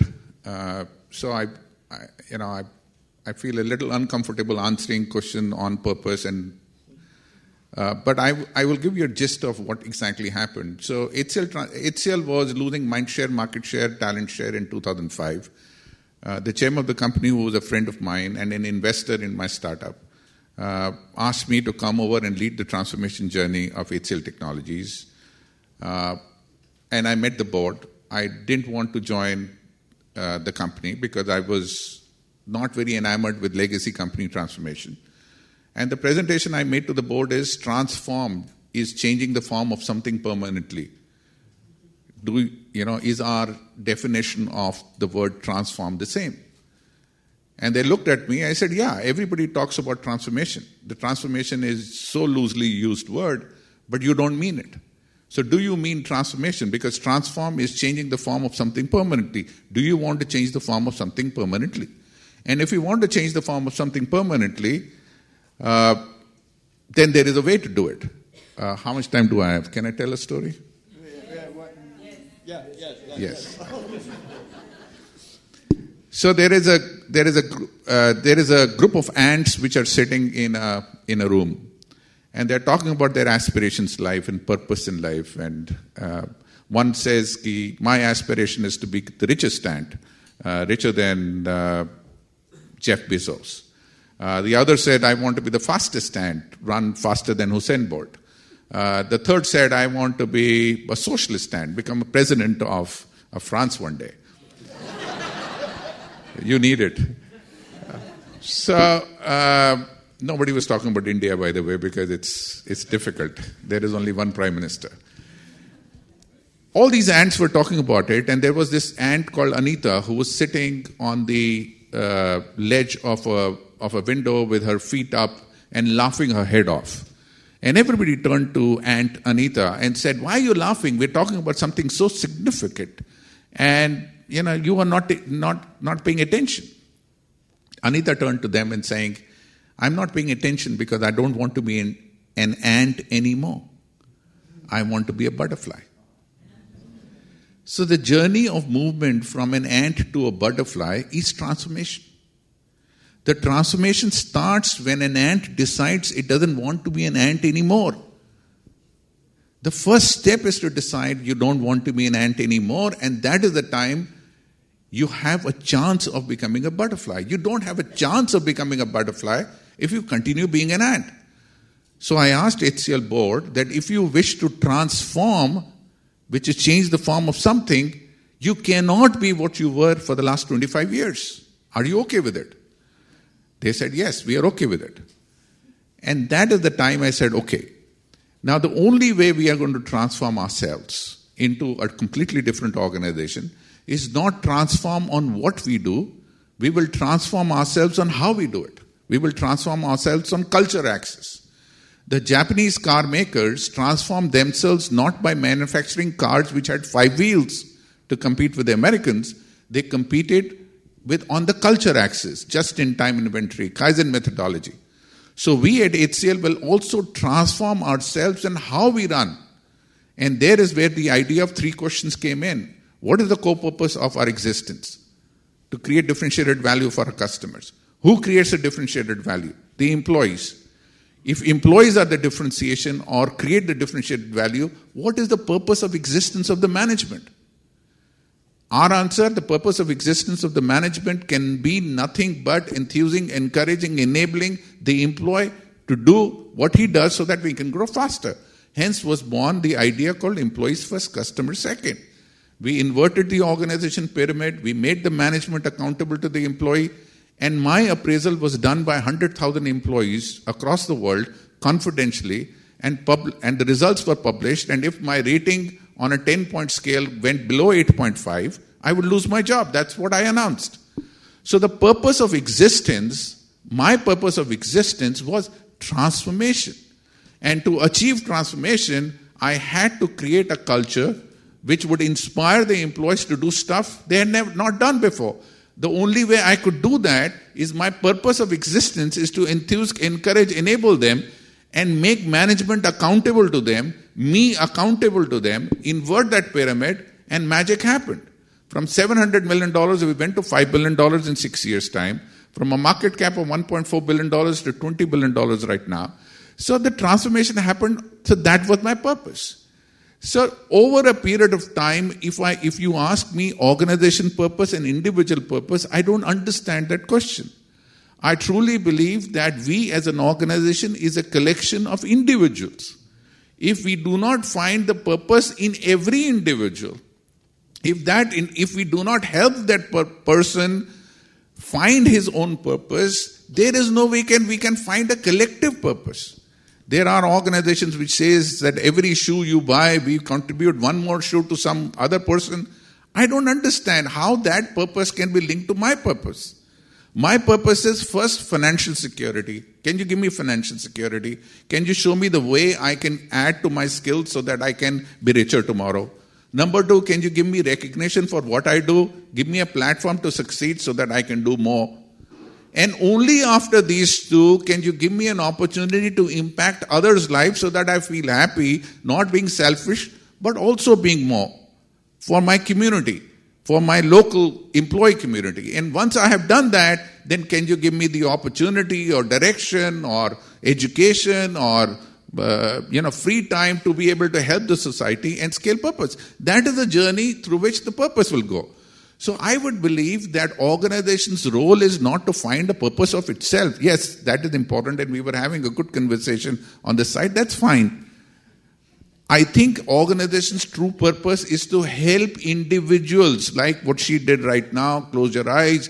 She is helping you find your own purpose. I think organizations should invest in helping people find their own inspiration, own purpose, own belonging.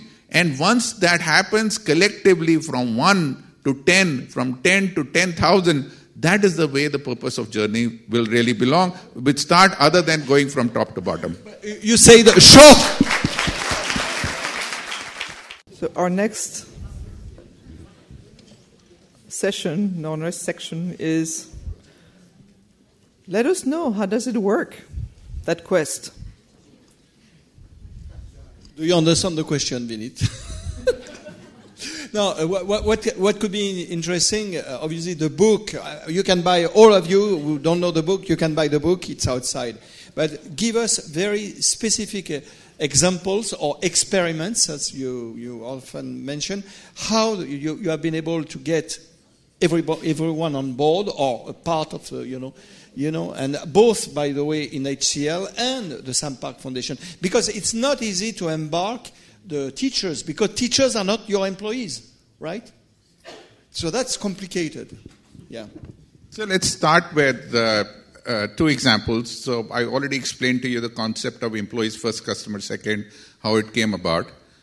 Uh, but it is always about the ideas are great. Mahatma Gandhi came on the shores of India in 1915, and he was a charismatic leader with a very innovative idea called nonviolence.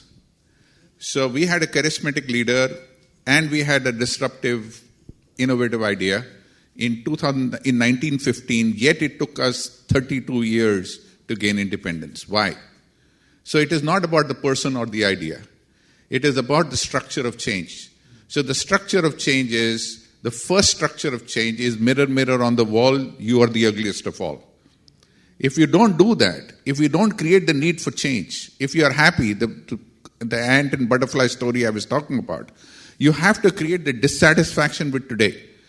So create dissatisfaction with status quo, create a vision for tomorrow which is very compelling so that people jump out of their bed and want to climb Mount Everest every day and then find the small strategies of moving from here to there. That is the structure of change which we deployed in, uh, in HCL to get the transformation done. Now, we don't have the time to go through all this, but let me give you two examples. Uh, one example was uh, we opened uh, a trouble ticketing software for the employees. Uh, remember, I told you we are in 32 countries, so any employee can open a ticket on the company, and the company will solve the ticket in a limited period of time. Uh, so that idea was launched within the 90 days of 2005 uh, transformation journey beginning. And we had thousands and thousands, I think 10,000 tickets which were opened up. And we closed 95% or 98% within 48 hours. So I called a group of HR and finance and administration and quality, all these people together, and I threw a party for them because they'd done a wonderful job that they closed 98% of the ticket within 48 hours. And there was a girl in that, I still remember this, this she was 24 year old girl. She raised her hand and saying, Vineet, uh, can I ask you a question? I said, yes. She says, uh, aren't you being stupid? I said, I have teenagers at home and I have heard their views on why I'm stupid, but give me your reason why you think I'm stupid. She said something which changed my life forever. She said, you are celebrating with the very, very people who have created the problems in the first instance. you know, sometimes it is so obvious and you completely miss it. And that is the day the HCL organization moved from reactive, measuring response time, to being proactive by saying there should be no ticket at all. So give me a zero ticket day, give me a zero ticket week, and therefore HR became proactive. They will not launch an initiative unless they have talked to all employees because they, they don't want any ticket. So, I'll, so that was one initiative we took. The second initiative I talked to you about 360 degree appraisal form. So again, that was a decision I took within 90 days time and my appraisal was the only appraisal which I asked employees to do. I said because I believe employee first, customer second, the only way to implement that is to do something big bang. When you go into a new market, when you launch a new product, when you you know, do something, a new acquisition, you take risk. So unless we take a risk with employees first, customer second, employee first, customer second will become a marketing slogan. So where is the risk? How can the employee be sure that I mean it? How can the customer be sure I mean it? So we have to take a risk. We have to be, take a big bold step so that we don't the, don't do the ant work, we do the butterfly work.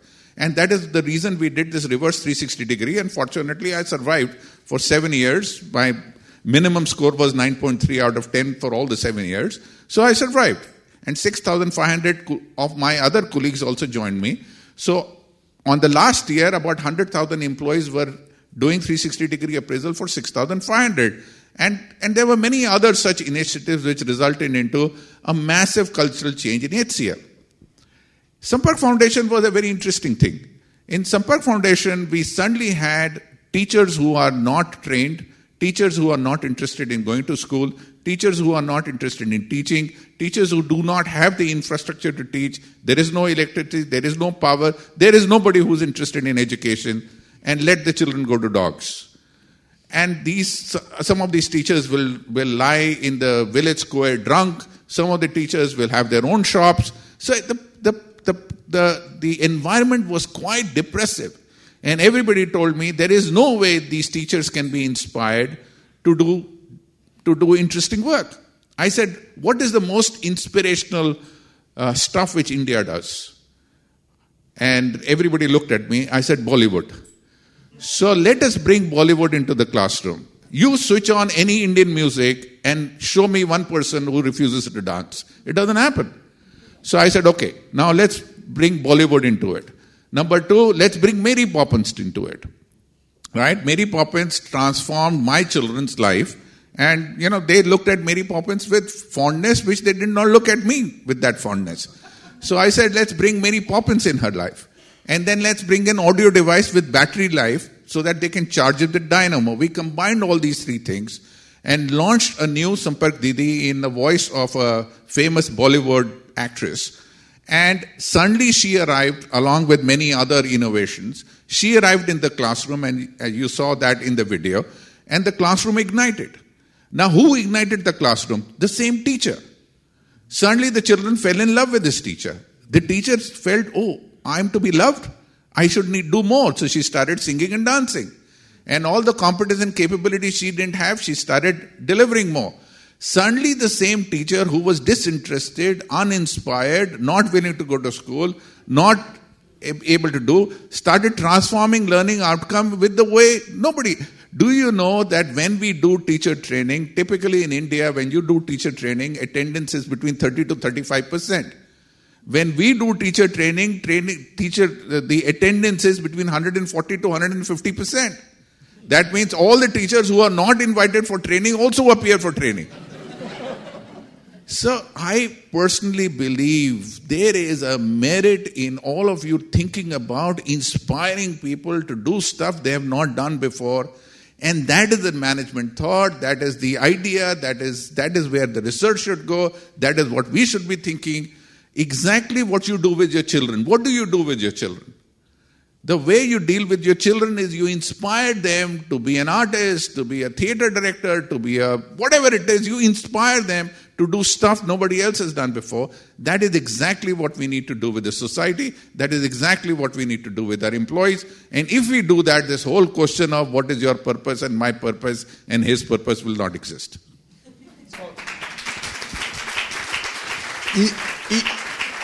In other words, if, and I heard you already talking about this, the fact that both the HCL employees, after the change, and the, the teachers in the, in the villages you, you, are becoming really proud.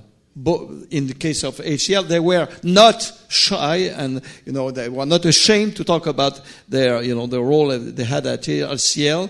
And in the terms of, for the Sampark Foundation, in fact, you gave some to some extent to create some proudness among these uh, teachers, right? Is it is it critical for you to get uh, this kind yeah, of? Yeah, that's true. And can I do I have time to tell yeah, a story? Yeah, yeah, oh, yeah. What? Two minutes? You know, it's your time. So, two minutes. Uh, so, I, I, just want to show you what what's happened. So there is a German bank, and you know, not there are not many German banks, and these guys came to to HCL to uh, to see if they would like to partner with us. Uh, so window shopping, everybody goes and does window shopping. So they have gone through many of our competitors. Uh, and they came to HCL. By the time they came to HCL, they had already decided that they will want to, you know, do business with one of our competitors who, who was about five times our size. Uh, and therefore, when they came to HCL, they decided they were sitting in a reception and talking with each other that they were supposed to spend four hours with us. Uh, they said, okay, why don't we cut it down to one hour and go shopping for the other three because we've already decided we don't want to consider HCL. So they're talking with each other, and suddenly there is this, there is this receptionist who is about five foot two inches, and uh, uh, her name is Rajni. And if you have met Indian women, they are not very vociferous and loud. And she suddenly, in her booming voice, says, Sir, can I have a minute of yours? And these German tall, six feet, six inches, you know, suddenly looking at this five foot two inch lady and saying, Sir, These kids have been working all night making a presentation for you. They did not have dinner. I cooked breakfast for them and brought it. They have worked very hard to make this presentation, and you will give them four hours. And if I were you, I would buy from these people because I have not seen anybody else work so hard for you. So if you give them the order, they will work very hard and make you successful. These guys got very embarrassed. They sat for four hours and listened to them. Anyway, I did not know that all this is happening. A couple of weeks later, we got the order. I met the CEO and said, Why did we get the order? Was our technology very good? Was our solution very good? Was our pricing very good? Or you liked me as a, as a leader? and he laughed and he says, No, Rajni. I said, What Rajni? Who Rajni? And then he told me this story. You know, when you inspire people, they do stuff which is unimaginable. It is a $160 million order, which was signed on behalf of HCL because of a 5 foot 2 inches receptionist called Rajni. That is the power when you inspire people.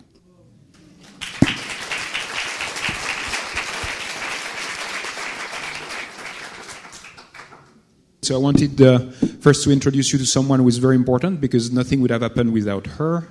So this is Cécile, Cécile Delille, who is the executive director. Can you stand up, please?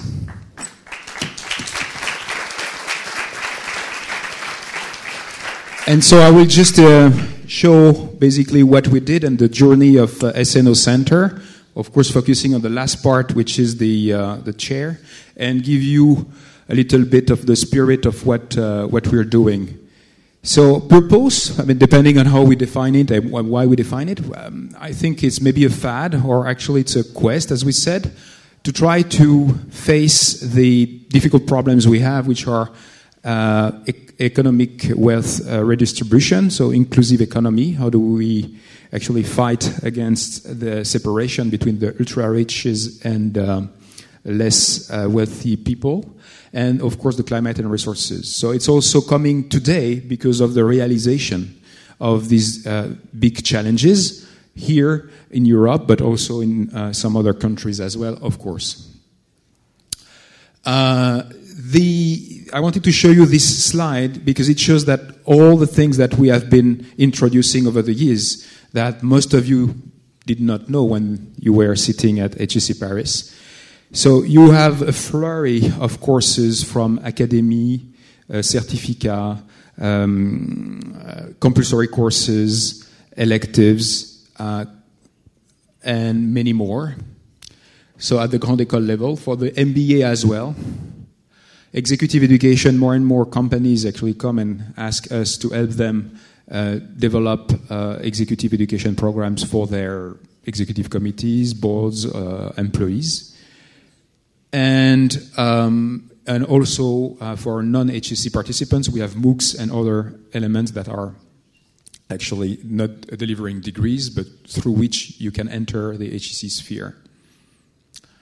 So this is uh, actually something that distinguishes from many other uh, schools, which is that the content about the purposeful leadership is compulsory for any student. So what I presented before, and this is where we had this actually aparté, I mean this little conversation with Vineet, it's because actually what I presented is um, why is purpose leading to performance for established firms who are pressured by the society, by their employees, by their customers to, you know, basically define their raison d'être. And for many managers, it's the association between this purpose and the performance that is the burning question. But this is not exactly the pedagogy that Cécile uh, and myself have put forward. What we do with the students is three blocks être soi, and we start with this, and so this is exactly what you were saying. Être avec, thinking about the others and what you can do with the others. And eventually, maybe here is the purpose, être pour, and so when we have the uh, uh, Mont Saint-Michel, for instance, experience is more related to être soi. Saint-Cyr-Coëtquidan is more être avec, so the team. And when you go to uh, La Mer de Glace in Chamonix and you see the mountains cracking, uh, melting. It's être pour, maybe. I mean, uh, for something. So we basically actually share much more elements than we may have uh, thought uh, before. And so 100% of the students do these purposeful leadership uh, uh, sessions. They have conferences. They have an evaluation. Uh, I encourage you actually all just to do the Sulitest, I mean, which is sustainability literacy tests, just to determine your, um, you know, level of knowledge about these key issues. This is free. It's available on, on, on, on, the, on the net. And we have developed a cursus with uh, mobile apps, um, conferences, oper- um, um, experiences within firms, within NGOs, etc. Uh, online courses. So 100% of the HEC students have access to all these courses these days. So it's not just one master or one elective. This has been a radical change that S&O and the HEC, uh, the Joly Family Chair has uh, accomplished. And we have some impact because beyond uh, the French uh, community, I mean, what we, we have been acknowledged and recognized by the Financial Times multiple times for our innovation, whether in terms of research or in terms of pedagogy. This is the program uh, of the uh, Purposeful Leadership Chair. So discover, be yourself, be with before. Uh, all, the, all the students. Then in M1, which is the second year at HEC, the first year of the master, uh, uh, again, 100% of the students will go through coaching during four months with the HEC coach, actually factory school. and in M2, after the gap year, same thing. Uh, some um, courses, tutoring, mentoring will be uh, developed. Uh, this is this has yet to be implemented. it will be probably on a voluntary basis. So, what I wanted to say as well is that uh, with the HSA um, uh, S&O and the Purposeful Leadership Chair, they, um, Hubert has been joined by many, many alumni actually to go further to uh, help us uh, develop all these programs. And whereas some other parts of the center have been funded by companies, the HSC, oh, sorry, the Joly Family Chair has been funded only by individuals. So what you were saying, uh, Marie, at the very beginning is that this crazy idea that Hubert had was the seed that has, I would say, flourished, blossomed and flourished in, uh, at HEC, and it has actually been followed by many individuals who uh, provide us uh, with their experience, with their funds, uh, with their relationships. And so, if you want to be part of this adventure, you're welcome. You know, let us know. Cécile, myself, Lauriane, who is HEC Communication Director, who is with us as well. Just reach us, and it would be a pleasure. Thank you very much. I've been given 10 minutes. Let me just make sure that I. Don't worry, I will tell you. Okay, so there are a couple of questions, and I'll quickly try and answer uh, as many as I can. Uh, good and bad organization frameworks, uh, and how do you know good for bad? I think uh, an organization which doesn't respect employees uh, is a bad framework, uh, and there is no other bad framework. You exactly know if they don't respect the employees, they will not respect you. So the faster you exit that, or faster you become a CEO, whichever one of the two options uh, do that. Uh, this is a very interesting question in terms of somebody is saying that the whole purpose uh, has it gone down because the religion uh, people are less religious today than they were yesterday. It's an interesting question. Uh, I've not thought about it, but it is true that religious leaders, especially across the world, uh, are considered far more credible, authentic leaders than business leaders are. Uh, and therefore, religious leaders, uh, they don't, as I always say, that, you know, why do you go on a Sunday, uh, spend money uh, to a church, a mandir, or a mosque and feel good about it, and on Monday you come to office, get paid, and feel bad about it? Uh, I, I think there is a merit in the fact that not necessarily we need to all become religious. I am religious. Uh, but the fact that we need to learn of what authentic leadership is all about. In my mind, religious leaders are about making you move from here to there. It is you becoming closer to God. It is not the religious leader becoming closer to God. So his his articulation of value add to you is about you. Whereas, how can I become $10 billion? How can I become number one? How can I get more bonus? So, therefore, the articulation of a CEO is not about you, and therefore, that is the difference. So, there is a tremendous, we can learn uh, from religious leaders. Uh, is there a possibility of a purpose congruence between shareholders and employees? I think we should be very clear about something. Shareholders are meant to be greedy and to get shareholder returns, right? Now, you know, they can wink pink skirts or they can wink win blue pajamas. Uh, shareholders are meant for that, that role. The role of a CEO is very interesting, and I'm, I, I just want to talk two minutes about it. I think we, we misunderstand the role of the CEO, and the CEO misunderstands his role. CEO has many stakeholders employee, society, customers, and shareholders. He has to try and provide a balance in all four of them. The moment a CEO becomes one sided, a socialist CEO, uh, or a shareholder CEO, or a customer CEO, he doesn't understand that his role is he is the pers- he's the fulcrum on which the entire society is operating. And therefore, if he, he has to run a socially responsible business, employee centric business, which is resulting into shareholder returns at not at the cost of customer, but also delivering customer satisfaction. So the role of a CEO is to balance these four elements and not one over the other. So that was a very interesting question. Uh, if I may here on this point, I mean, uh, so you, you have some studies that ask the question about should the creation of value be first and the purpose or whatever uh, raison d'être second, or should the raison d'être be first just to reach your higher purpose? I think that these are two ways of considering the, the role of CEOs. Some of, some of them think that actually they want to have the money first, just actually to help people to develop themselves, and others say, as we mostly say today, that actually you have to empower the people to inspire them so that, that they can deliver more, more value. But there's a third way, and some companies do that, and we don't think uh, of, of this so often, is that actually you can present the two actually uh, as being concurrent or and competitive.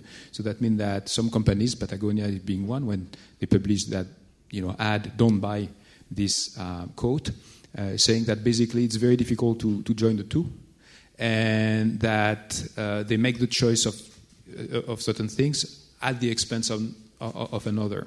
And the studies show that actually the firms that do that express their difficulties in doing it appear more authentic to the customers. There are a minority of them, of course. Most of in most of the cases, you have the two types I mentioned before, but this is a third, a third kind that we don't think of so often. So I wanted just to mention that. Yeah, so if you take the HCL uh, case study, uh, we became uh, number one in customer satisfaction out of the seven years for five years continuously. Globally, we were number one. Uh, so the customers got, got their return. Uh, our attrition was the lowest in the industry. Our employee satisfaction, we were rated number one in most countries we worked. So the employees got what they what they wanted. Shareholders made a ton, lot of money. I also made a lot of money.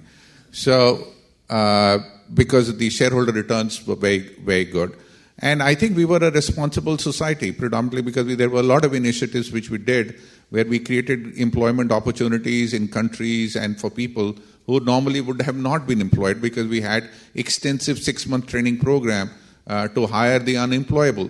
So I think we, we covered all four bases, and that is what I would expect uh, the CEOs to do.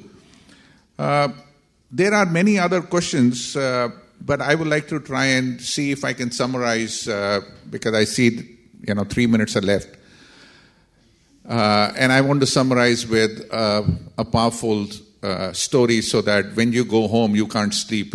Uh, uh, because I do want some of you to become butterflies tomorrow. Uh, when, a, uh, when a child is born in India, uh, one of the first persons to be called on the bedside is the grandmother.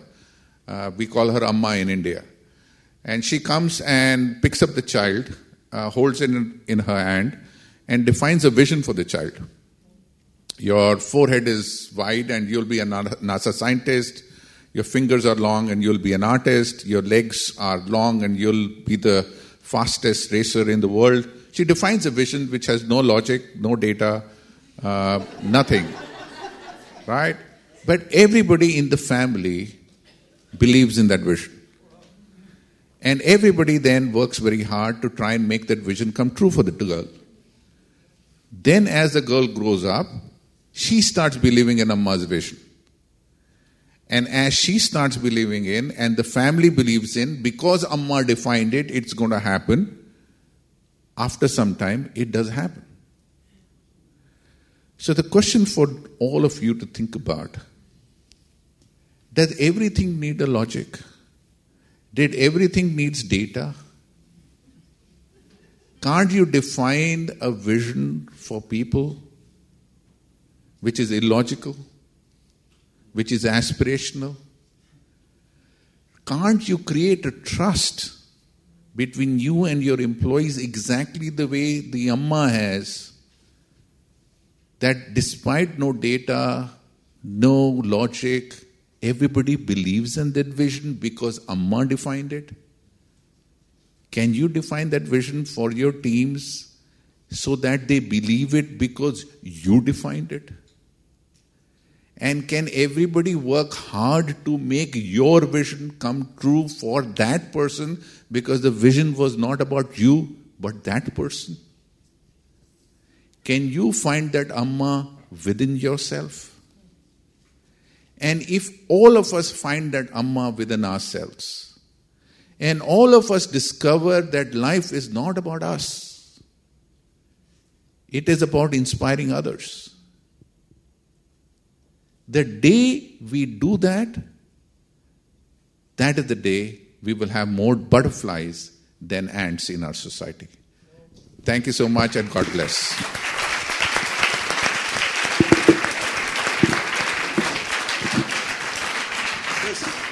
Just one, one word before.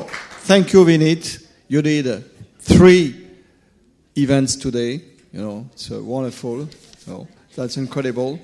Uh, all, I mean, the three events are very different, but you have the same message. That's interesting. It's different stories, and you know, when uh, you know we've been uh, 15 times now. Uh, you know, it's incredible. I mean, all the publics. You have been even in Lyon. In Lyon, he was in front of 6,000 people. Yeah, and, uh, you know, so, you know, it's just incredible. So again, thanks a lot. You accepted to stay.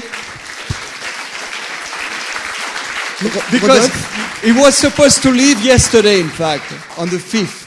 And then Hélène convinced me to, uh, and, and then thanks to your I've been able to convince Vineet, and Vineet stayed. But you, you, you saw Versailles yesterday in a very nice way, huh? Very nice visit. Uh, Rodolphe, maybe you have a last word?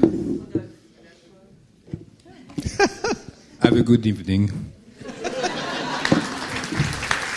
well, thank you. Um, the dream came true, so it's great. Um, we talk about lots of aspirational topics um, I hope the seeds are in your hearts now. Um, but we are not only about the heart and, uh, and spirits and purpose, we're also about uh, our bodies. And we have a traiteur, I mean, a, a caterer outside waiting for us. Um, just one, one, last thing. Come in. Um, my, my job is to help people find their purpose. So if you're interested to know and if you want to discuss that with me. I'll be there also having a glass of wine, probably. So see you there. And I'll give the last word to Hélène. And thank you again for everyone for making this come true. Uh, I just want to say one thing. She, she's also in the GRT. Uh, in the Human Resource Association, and in fact, I am the president of the uh, AGRH, and I know that one of the most active group de recherche thématique is their association. How many uh, people you have in your GRT now? The, the, I don't know how many people. The GRT is a group that talks about um, management and leadership and spirituality. Yeah, there right. are lots, lots of initiatives going on in France right now, and more and more. So, yeah. Yeah. Okay. so spirituality is not only for the people who are like up there. So once again, uh, if you want to give 10% of your revenues, you will have envelope just just outside. Uh, one last thing. So as we told you, this is this is just the beginning. So we want this to be a cycle. So if you have ideas, suggestions of of events that we could do related to this uh, to this topic, please come to us. And if you want to help uh, move forward and, uh, and organize those events, you're more than welcome. Please note that on the 25th of February, if I'm not mistaken, there will be a career life uh, festival where you will also be, we will also be touching upon these topics of meaning. So if you're interested to go deeper in the link between your career and this meaning, uh, please join us on the 25th. Huh? Oh, sorry. The 9th of March. 9th of March, one day after Women's Day. Very important. All right, so thank you. And also with HECO Femina, who I represent tonight, we are also doing all our cycle around uh, meaning and uh, daring. So women that are inspired and feel that they are in this quest, you can also submit your application to be part of the uh, pre-trajectoire that we will give at the end of the year. And we will really be happy to have more role models of women that are engaging into this topic. Thank you. Yeah, and one last word, because we, are talking about HECO Femina and HEC Spirituality, but there are seven other clubs that really helped tonight. And all the events that are going to be built this year are going to be around purpose. So thanks again for those clubs to support us and for the, uh, for the association also. Thank you.